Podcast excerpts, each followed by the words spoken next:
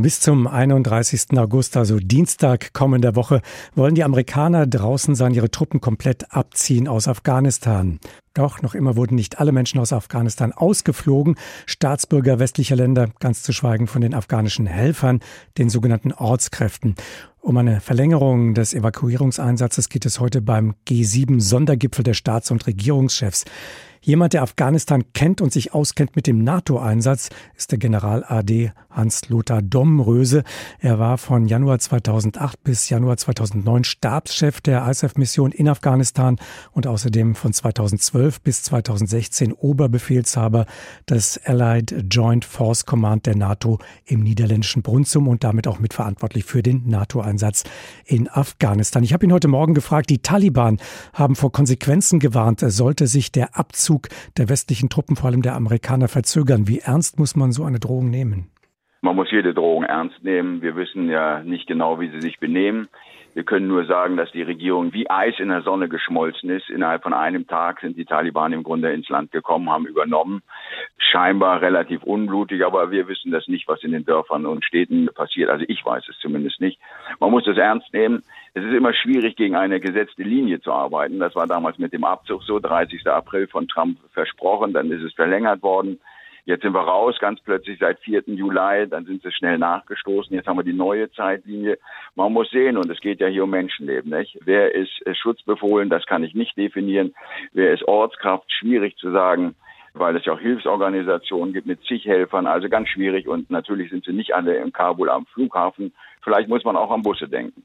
Wie sehr sind die westlichen Staaten denn davon abhängig, dass die Taliban einer verlängerten Evakuierungsfrist zustimmen oder anders gefragt, könnten sich die Vereinigten Staaten und die Verbündeten darüber hinwegsetzen? Ja, man kann alles, aber ich hm. glaube, das wäre ja nur mit Waffengewalt möglich. Ein Rollback, das wird es nicht mehr geben, nicht? Der Westen hat schändlich den Abzug vermasselt und Vertrauen verloren. Deswegen treffen sie sich heute. Deswegen muss es auch richtig, dass der Westen sich erstmal selbst findet in der Konsequenz. Aber eine der Konsequenzen ist doch Vertrauen. Das ist unsere Währung, die der Soldaten. Kann man auch nur einen einzigen Gedanken daran verschwenden, dass die Europäer da einen Alleingang machen könnten? Nein, nein. Also erstmal glaube ich nicht, dass Europa so geschlossen ist. Zweitens sehe ich die militärischen Fähigkeiten nicht.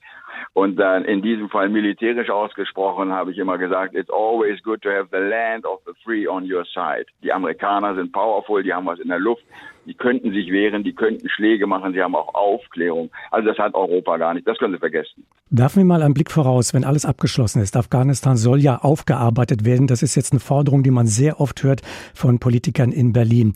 Und da heißt es dann, da muss die Expertise herangezogen werden von Hilfsorganisationen, da sollen Politiker mitreden. Setzen Sie auch darauf, dass die Bundeswehr auch gefragt wird, ihre Bilanz dort einbringen kann?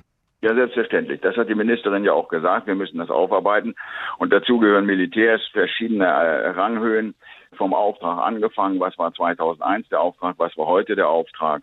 Condoleezza Rice in 2008 hat uns in die Bücher diktiert, wir machen hier Social Security. Das heißt, wir wollten dazu beitragen, dass das Land ein friedliches Land ist, wo Vater und Mutter irgendeinen Job haben, wo es Essen gibt, wo es einen Kühlschrank gibt und die Kinder in die Schule gehen und man kann erwarten, dass sie sicher nach Hause gehen, dass sie nicht angefasst oder Bomben gelegt werden. Das war Social Security.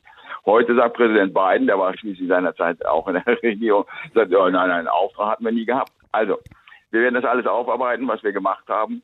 Wir werden auch aufarbeiten müssen, ob die militärischen Aufträge sinnhaft sind. Und ich behaupte mal, dadurch, dass wir ja überall in kleinen Forts gelebt haben, haben wir gar nicht so viel gesehen, was draußen los ist. Und mit der neuen Trainingsmission Train Assist Advice seit 2015 war das ja eine Mission in der Kaserne, behind the wire. Das heißt, wir haben die Soldaten und Polizisten draußen im Land gar nicht mehr begleitet. Wir wissen also nicht, was sie können. Und das Ende haben wir gesehen. Sie konnten offensichtlich nichts. Ihnen fehlte der Wille zum Kampf und Widerstand zu leisten. Was hat Afghanistan mit der Bundeswehr gemacht? Ist Afghanistan zu einer Bürde geworden für die Soldatinnen und Soldaten? Eine Bürde nicht von ihr verantwortet, aber von ihr zu tragen? Na, wir müssen das hinnehmen. Denken Sie mal allein an die 59 toten gefallenen Soldaten und deren Angehörigen, die jetzt noch trauern. Denken Sie an die vielen seelisch Verwundeten, psychisch Kranken, an die Verletzten, Verwundeten mit Appenbein und Appenfuß oder Appenhand. Nein, nein, natürlich ist das eine hohe Verpflichtung. Wir haben das gemacht. Wir haben dazu beigetragen, dass die Afghanen 20 Jahre lang relativen Frieden hatten. 20 Jahre Gesetzmäßigkeit, sechs Wahlen hatten die. Also es gab sowas wie Hoffnung, die Kindersterblichkeit fast auf Null gebracht, die Krankenhäuser aufgebaut.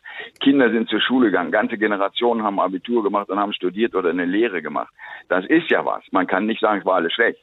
Wir haben dazu beigetragen, wir haben einen hohen Preis gezahlt, vom Geld rede ich alleine nicht. Und das müssen wir aufarbeiten, ob das in Relation steht. Und die große Frage für mich ist, lohnen solche Stabilisierungseinsätze außerhalb Europa etwas? Und wenn ich dann auf die Landkarte gucken darf, dann muss ich feststellen, im Irak hat es nichts gebracht. In äh, Libyen überhaupt nichts gebracht. Tunesien fällt. Also wir müssen die Frage wirklich ernsthaft stellen, ob es Sinn hat, zu intervenieren, Stabilität bringen zu wollen in Regionen, die kulturell so gänzlich anders sind. Oder ist Asien halt mehr äh, chinesisches Einflussgebiet und nicht so sehr europäisch? All das werden die großen Politiker diskutieren und möglicherweise eine Antwort darauf finden. Und das war der General AD Hans-Lothar Domröse zur Lage in Afghanistan. Danke sehr für Ihre Zeit heute Morgen.